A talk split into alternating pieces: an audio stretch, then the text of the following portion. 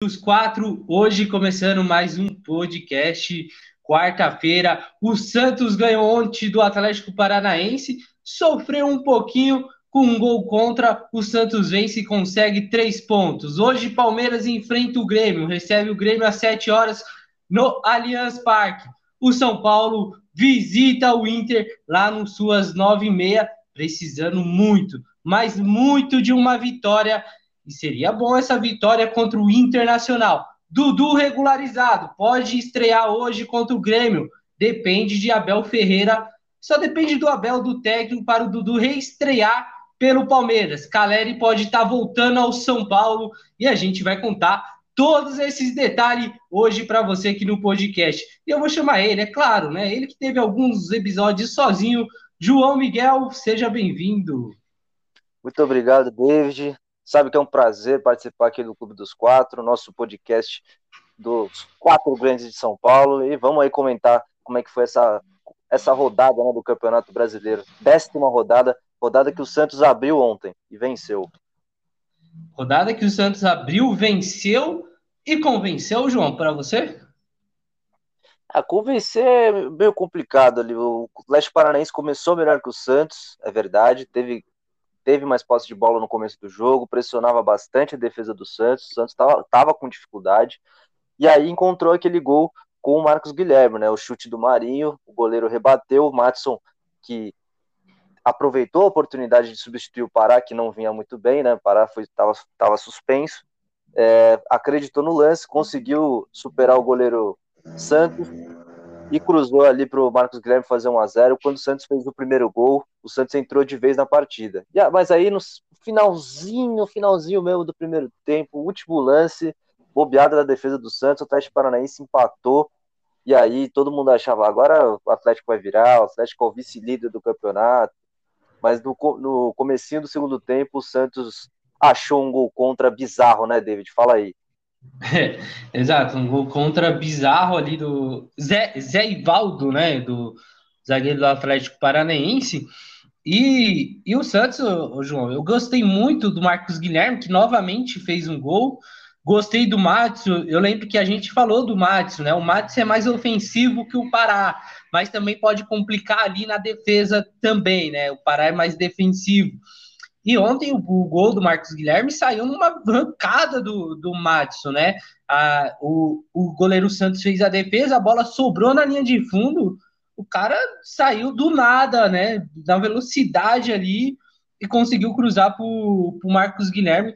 Mais uma vez, gol do é, lei, gol do lei, é, lei do ex, né? Lei do ex, mais uma vez, né? Que Marcos Guilherme jogou no Atlético Paranaense foi revelado para o Atlético Paranaense. Revelado, surgiu lá. Então, o Madison também, né? Então, eu gostei também do, do Pirani. O Pirani está muito bem nesse meio-campo do, do Santos. Está arriscando de longe. É, pode ser um detalhe que o, que o Diniz está pedindo para essa equipe do Santos. O, o Dini, o, o Marinho, o Marinho também está voltando ao seu futebol. O Sanches acho que o Santos está num bom caminho, viu, João? Acho que o Santos, a gente está elogiando bastante o Santos aqui, mas também não pode chegar numa partida e perder com o América Mineiro, com todo respeito, ou empatar com o esporte dentro da Vila Belmiro. Porque se você pega, ganha do esporte na Vila, empata com o América Mineiro fora e ganha do Atlético Paranaense, você estava mais acima da tabela. Então o Santos tem, tem que começar a olhar esses pontos que perde. É isso que, a, que muitos clubes, muitos torcedores de clube do Diniz reclamam disso. Que o Diniz consegue fazer um bom futebol contra time que joga um bom futebol. Agora, quando ele enfrenta um time de menor expressão, ele tem muita dificuldade, João. É verdade, David. Sobre o que você falou do Pirani, eu também acho ele um, um excelente jogador, assim, uma grande revelação do Santos nesse ano. Jogador que vinha jogando no, no Santos sub-20, né, no sub-20 da equipe do Santos ganhou a oportunidade ali no comecinho do ano com o Ariel Roland e não saiu do time, né? Um jogador que, que dá mobilidade no meio de campo, que arrisca de chutes de fora da área, que hoje que é raro, né? O jogador não arrisca, mas não tenta chutes de fora da área, não tenta chutar a gol. E o Pirani não, o Pirani é aquele jogador que tenta, não tem medo de arriscar, então é um jogador bem interessante desse time do Santos. E sobre a campanha do Santos, é algo normal, assim, o torcedor do Santista está acostumado a, a ver o, o, o, Santos assim no brasileiro. O Santos é aquele time que ganha jogos difíceis, mas chega ali com confrontos teoricamente fáceis e se complica. Como você falou, perdeu para o América Mineiro, empatou com o Sport na Vila. E como você falou também, é uma tônica desse time do Diniz. Quando os times é, que ele enfrenta jogam fechados, né, jogam apenas é, no erro da equipe do Santos, né, que fica com a bola ali tal, é, o Santos tem demonstrado muita dificuldade em furar essas defesas. Agora, quando você enfrenta um time que tem uma proposta de jogo definida, que vai para o jogo, que tenta a vitória, o Santos é, consegue desempenhar o seu melhor futebol. E um, um, detalhe, né, que eu estava vendo aqui o, o jogo do Santos e o Atlético Paranaense, teve um lance que, que o goleiro Santos ele pegou a bola e deu um lançamento para frente, né? Deu um lançamento para frente para o atacante Vitinho. Não vou me lembrar quem estava na marcação com ele. Era o mas o, o lançamento foi. É, o Luiz Felipe estava ali, mas só estava o Luiz Felipe o time do Santos estava todo no ataque. o, o, Santos, o goleiro Santos, né? É complicado, né? Se falar o time Santos, o goleiro Santos. O goleiro do Atlético Paranaense, ele observou muito bem. Ele viu a oportunidade de, de ter, né? De ter esse lançamento. E, que, e foi o que aconteceu. Ele lançou a bola, o Vitinho ganhou do Luiz Felipe. E por, e por pouco eu achava que o erro ia ser do, do João Paulo também, viu, o João? porque o, o João Paulo ele estava meio que saindo, meio que tropeçou, mas conseguiu se recuperar e fez a defesa. Então a gente vê esse time do Diniz querendo só atacar, mas precisa, precisa muito se defender, porque eu achei que também um gol foi pelo lado direito, e aonde é o lado que eu venho reclamando nos podcasts, é o lado Pará e Mads. Então ele, ele tem que começar a rever esse lado aí, esse direitinho aí, ver quem ele pode colocar ali, João. É, com certeza. E ao lado do Marinho também. O Marinho é o jogador que tá tentando é, ajudar na marcação, mas ele não tem o cacuete, né? Ele não, ele não volta para marcar, essa é a verdade. O Marinho, então, é, os laterais é, do lado direito, né, do Santos, ficam muito expostos, tanto com o Pará quanto com o Matos. Mais com o Matos, porque o Matos, como se falou, é um lateral mais ofensivo, então ele, ele ataca mais. Então, é, tem, é um lado, é um sistema do Santos que está em evolução, e do Santos está tentando achar suas peças ali, encontrar o melhor futebol pro, no seu lado direito, tanto na defesa quanto no ataque. Você acha que Pará e, e Matos pode estar tá atuando junto? É, tipo, sei lá, ele faz. É difícil o Diniz fazer isso, mas ele jogar com um ala, um ala que seja um lateral direito e recuar mais o Pará para ter uma uma facilidade do, do, no lado direito. Só que ele teria que abrir mão de alguma coisa, né, João? Sim, eu acredito que o Diniz pode possa tentar implementar o que ele tentou no São Paulo e não deu certo, que é o sistema com três zagueiros. E aí, quando ele está com esses três zagueiros, ele pode ter laterais mais ofensivos, pode dar mais, dar mais liberdade para os laterais que tem qualidade. O Felipe Jonathan pelo lado esquerdo, se ele virar um ala, por exemplo, um, um 3-5-2, onde você consegue, o Matson, ele se encaixa perfeitamente no 3-5-2, porque é isso, você tem é, o suporte da defesa dos dois lados, né? Você tem zagueiros e os laterais também conseguem ir voltar, mas eles não estão preocupados, não precisam ficar tão preocupados com a defesa. Então acredito que pode ser algo que o, o Fernando Diniz tente nesse time do Santos no, nos próximos jogos, mudar o esquema. Bom, então é isso. O Santos venceu o Atlético Paranaense para mim, teve momentos que convenceu, outros tem que melhorar. É coisa de Diniz, é coisa de dinizismo. E aí, hoje no Santos, vamos ver se ele vai conseguir fazer esse time continuar jogando até o final do campeonato, que são muitas rodadas. O importante é que venceu uma equipe que está brigando lá em cima. Vamos ver agora no clássico. Tem clássico sábado contra o Palmeiras e é fora de casa. O Santos está se preparando aí e o Diniz é muito bom em clássico, hein? Bom, falando do Palmeiras, Palmeiras que recebe o Grêmio hoje jogando em casa, Palmeiras que vai ter duas sequências jogando em casa e pode aproveitar o momento ruim do, do Grêmio para abrir vantagem na tabela, João. Verdade. Mas é, aquele, é um jogo complicado para a equipe do Palmeiras. Por quê? Porque o Grêmio acabou de anunciar o Luiz Felipe Scolari, o Felipão, né? Filipão é o novo técnico do Grêmio. E aquele jogo que o, o jogador que não tem tanta oportunidade, assim, quer mostrar para o treinador. Então, vai dar vida, vai dar vida, vai correr mais, vai, vai ser um jogo mais truncado. Eu acredito que não seja um jogo tão fácil para o Palmeiras, não. É, é, digamos que seria um, um, jogo de time grande contra um time pequeno. Não estou dizendo que o Grêmio é pequeno, mas pela, pelo lado tabela, né? Eu, vendo pelo lado tabela, seria aquele recuo. O Grêmio, eu acho que o Grêmio tem elenco para jogar contra o Palmeiras, sim, de igual para igual, mas o momento é ruim, como eu disse, é ruim, né? E, e, como você falou, né, João? Tem, tem a volta do, do Felipão, o professor pentacampeão, o cara do 7 a 1 né? Ficou mais conhecido como cara do técnico do 7 a 1 do que como pentacampeão. Mas o, o Felipão voltando aí pode dar um ânimo para o Grêmio, e eu acho que hoje sim, hoje pode ter um dedinho de Felipão ali no, no Grêmio, uma coisa mais defensiva, porque se o Grêmio empata com o Palmeiras, é um resultado bom para o Grêmio, ruim para o Palmeiras, que vai ter que buscar contra o Santos no sábado. Mas, e, mas o Palmeiras tem que fazer, tem que fazer resultado hoje, tem que fazer resultado no sábado, por, pelo que joga a equipe e porque joga duas seguidas em casa, né? O, e, e, ainda pode ter o Dudu, né, João? Pode ter o Dudu voltando, reestreando, ele está regularizado no bid, né? Onde ele já pode estar fazendo essa reestreia dele, pode ser hoje, pode ser sábado, quando o Abel quiser, João. É, o Dudu pode voltar hoje, o torcedor palmeirense está com saudade do baixinho, do ex-camisa 7, né?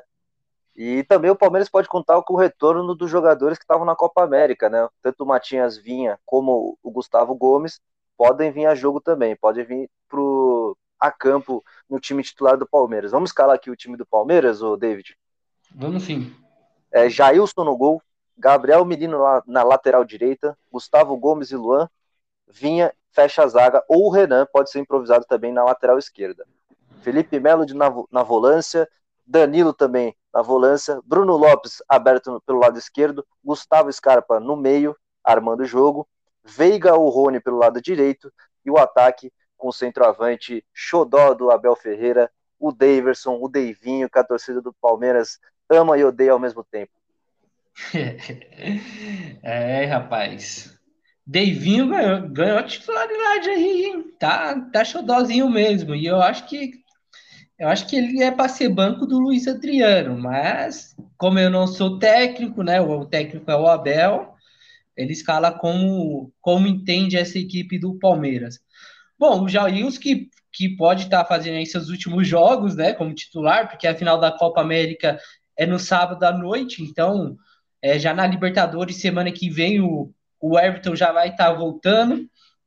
Então, é hora de mostrar aí pro, pro técnico aí que ele pode sim ser, ser o titular também em alguns momentos, né? É, caso precise, caso o Palmeiras vai avançando de fase na Libertadores. O, o esse meio campo, ele me agrada, né? Porque tem Felipe Melo e Danilo, dois jogadores de qualidade defensiva, tanto de defensiva e tanto atacando, João, porque é dois jogadores que sabem dar passe. O Danilo, é claro que joga um pouco mais avançado que o próprio Felipe Melo, mas os dois têm qualidade para ser, ser um dos melhores meio-campo aí do Brasil, hein, João? Com certeza. O, aliás, eu, eu andei destacando o Danilo nos últimos podcasts que a gente fez, porque eu gosto muito do futebol do Danilo. É aquele meio-campo box-to-box, ele ataca e defende com a mesma qualidade. Se a gente for falar daquele jogo do contra o esporte, a jogada do gol do Gustavo Scarpa é o Danilo. O Danilo faz uma jogada de ponta, ele pedala, limpa o zagueiro, consegue cruzar na medida para o Scarpa só empurrar para o fundo da rede. Danilo tem voltado, como a gente falou já, o Danilo tem voltado a jogar um futebol muito bom, recuperar aquele, recuperou aquele futebol que ele vinha jogando na Libertadores, que o tornou titular daquela equipe do Palmeiras, que no final sagrou-se campeão. Então, muito bom ver o Danilo voltando a jogar o futebol que ele apresentou no comecinho da sua trajetória nesse time do Palmeiras. É bom, bom e bom ver o Palmeiras nesse momento, né? Vencendo, seja por 1 a 0, seja por 3 a 0, mas conseguindo um resultado para brigar lá em cima. A Abel deixou claro, é brigar pelo título brasileiro.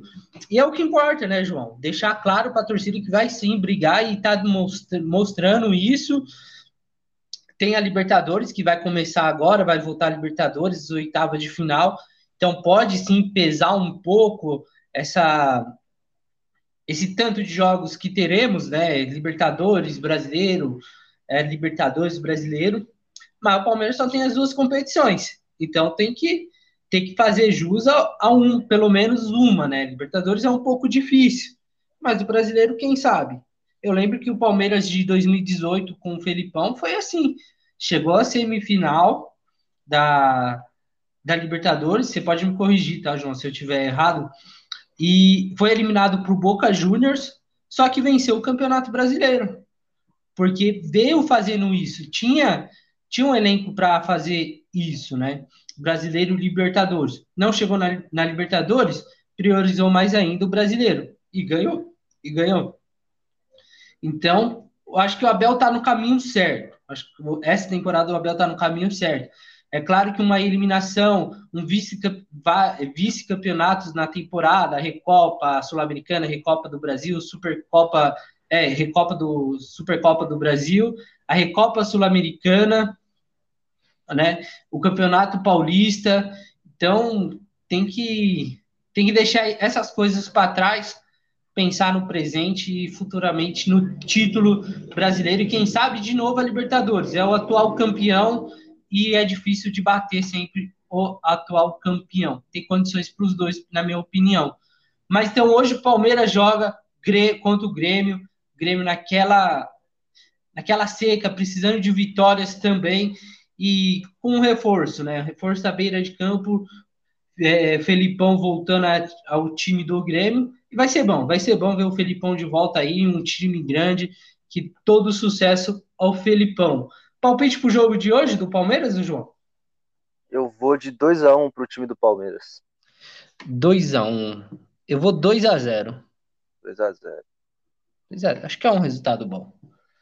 Agora, é, saindo de São Paulo, indo para o Sul, onde o São Paulo enfrenta o Internacional e o São Paulo precisando, precisando muito, mas muito mesmo de uma vitória. Quando eu falo muito, é tipo muito, muito, muito mesmo. vou falar quantos muito aqui, porque senão a gente fica até o ano que vem aqui falando.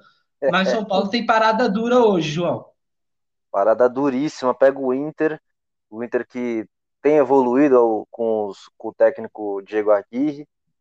E o São Paulo, como a gente falou, é aquele time que tá precisando de uma vitória, né? Aquela vitória para dar uma confiança, para dar um, um, um refresco para esse time do São Paulo. O técnico Hernan Crespo ontem fez uma reunião com os jogadores, reunião que demorou três horas para discutir o que está acontecendo com esse time de São Paulo, né? Porque não é possível, o time que foi campeão paulista, jogando um futebol muito bom, ganhou do Palmeiras, que é um time difícil de ser batido, e hoje está ali na zona da degola do Campeonato Brasileiro, não venceu ainda no campeonato, enfim.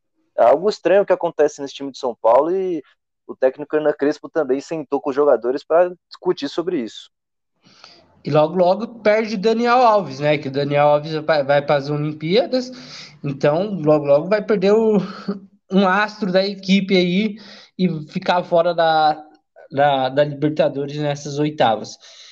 E falando assim do São Paulo, essa reunião, né? Pode estar tá voltando o Caleri aí, é, um contrato até 2024, mas os valores são muito entrave para essa negociação, né? são altos para o São Paulo. Eu não vou, não vou citar os valores, João, porque pode ser que mude, né? Mude bastante. Ele pede uma coisa, o São Paulo oferece outra, e aí no final eles podem entrar em um acordo e fechar valor X, né?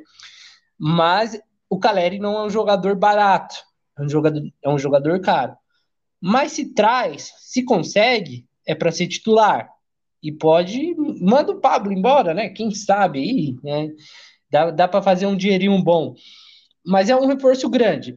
E, e São Paulo falando em reforço grande, tem o Arboleda voltando, eliminado da Copa América e Equador, vai ter o Arboleda na zaga. Então, São Paulo, assim, não tem desculpa, né, João? Não tem desculpa pelo mau momento.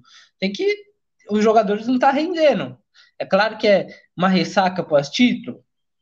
É, uma ressaca demora só duas rodadas. São Paulo já está nove rodadas.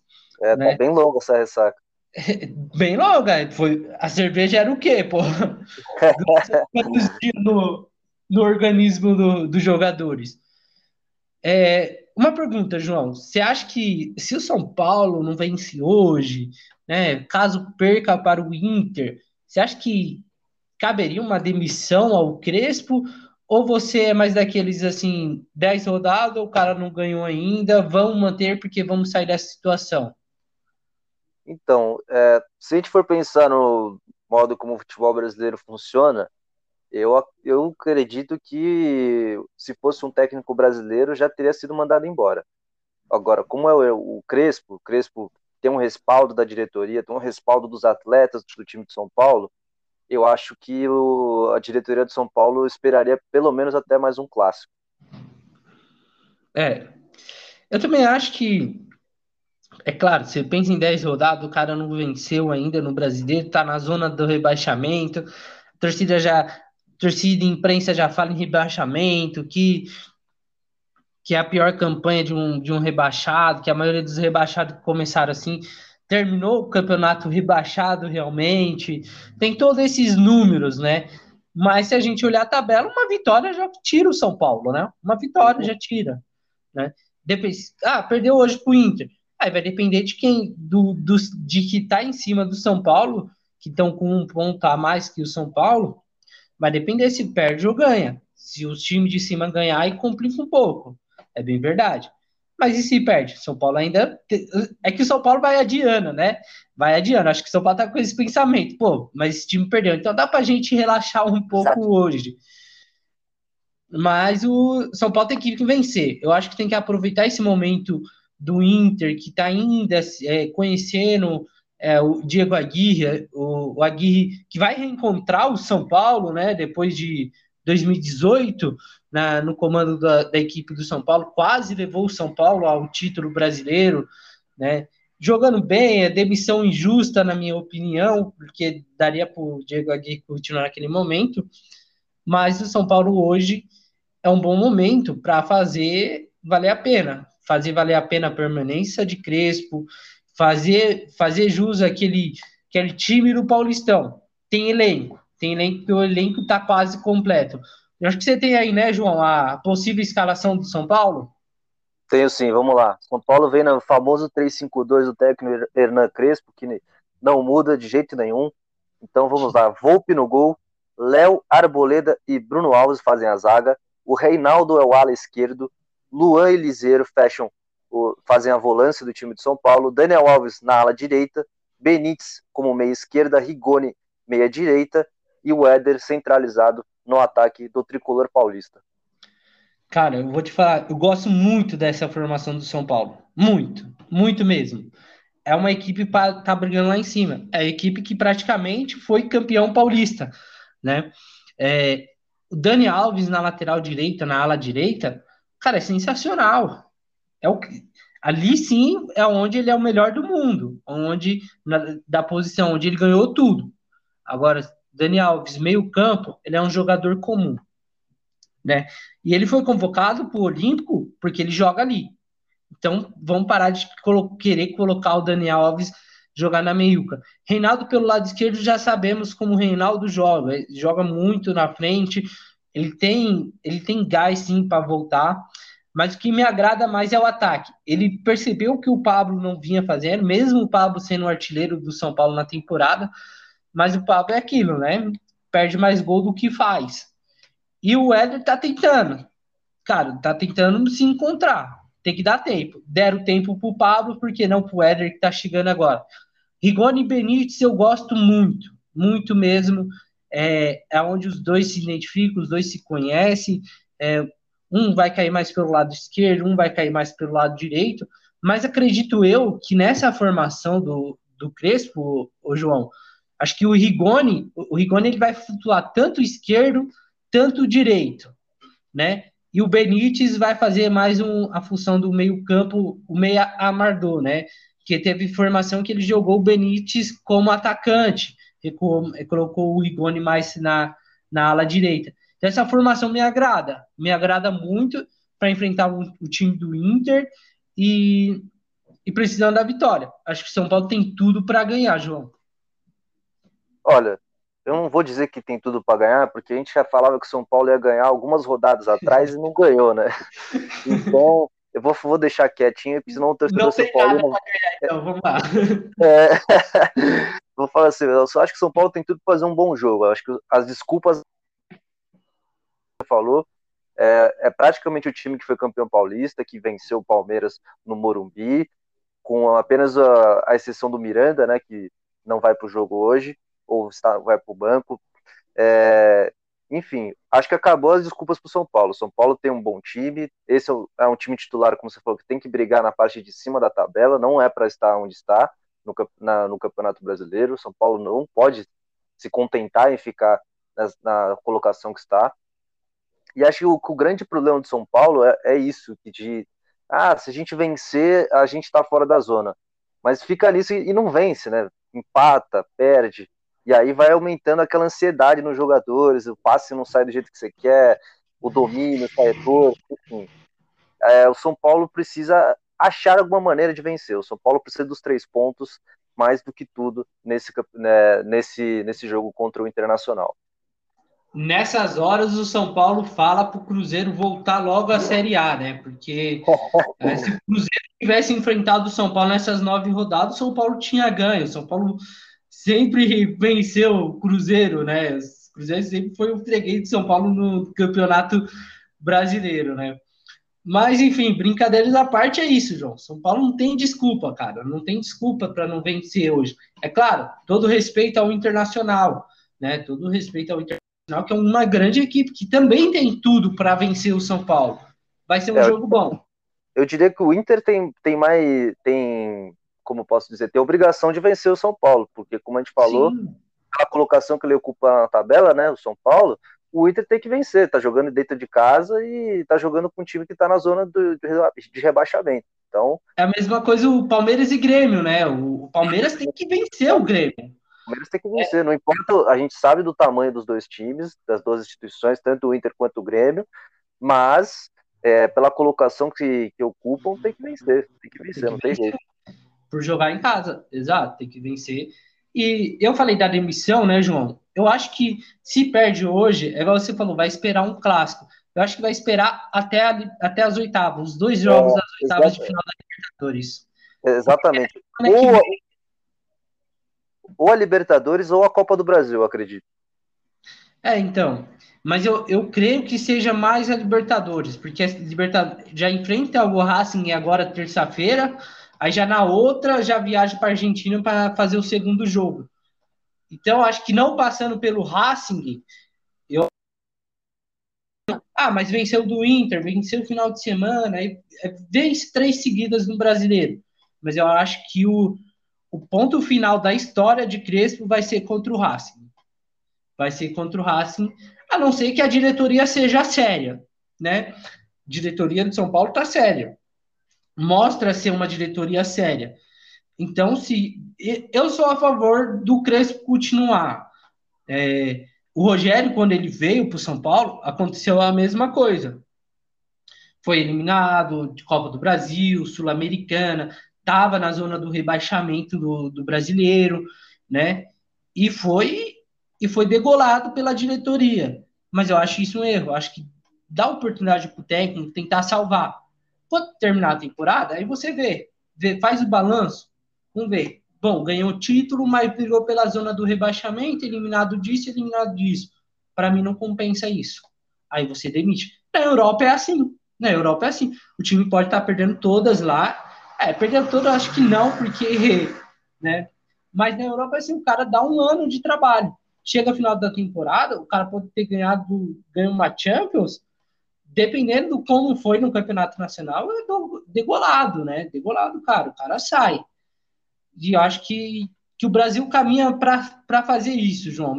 É, com, com essa Agora, com essa regra, você pode só mudar uma vez, né? Acho que o Brasil caminha muito para um lado europeu. Eu não, não acho que devia ser uma regra, né? Eu acho que acho que não devia ser uma regra a fazer isso. Eu acho que os clubes deveriam dar essa oportunidade para os treinadores. Bom, enfim, não sou dirigente, não sou não sou presidente, só dou opinião. Mas palpite aí para Inter e São Paulo, João. Eu vou de 2 a 1 um, Inter. 2x1 um, Inter. Só, só nos 2x1 um hoje, hein? Tô no 2x1 um hoje, cara. Eu vou 1x0 Inter. Tô com o feeling de 2x1 um hoje. Os dois jogos. 2x1 Inter, 1x0 Inter, é. São Paulo aí tudo pra perder, né? Mas vamos ver. Tomara que, que não perca e a gente volte aqui amanhã falando de bom resultado dos paulistas. O Santos já abriu. Corinthians joga amanhã contra a Chapecoense. Também é um outro jogo que precisa, que, que pode dar um ânimo ao Corinthians, né? Mas enfim, amanhã a gente fala tudo isso. Vamos ficar aqui, vamos chegando ao final de mais um podcast do Clube dos Quatro. João, obrigado, sua despedida. Valeu, David, valeu toda a nossa audiência que acompanha o Clube dos Quatro. É, dizer que amanhã estamos de volta para falar um pouco de como foi essa rodada, né, de, do jogo do Palmeiras, do jogo do São Paulo, e falar um pouquinho também do jogo do Corinthians, que vai amanhã enfrentar a Chapecoense, também um jogo que o Corinthians precisa vencer para dar um, um respiro para o técnico Silvinho. Valeu, David, até a próxima. Valeu, João. Valeu, ouvinte. Você que curte aqui a nossa nosso podcast Clube dos Quatro, dá aquela compartilhada. Compartilha lá com seus amiguinhos e deixa aí sempre um feedback pra gente. Então é isso. Valeu, até a próxima, até amanhã. Estaremos juntos. Boa sorte aos clubes que o Palmeiras e o São Paulo. O São Paulo precisa muito dessa vitória. Boa sorte na partida de hoje. Estaremos de volta. Valeu.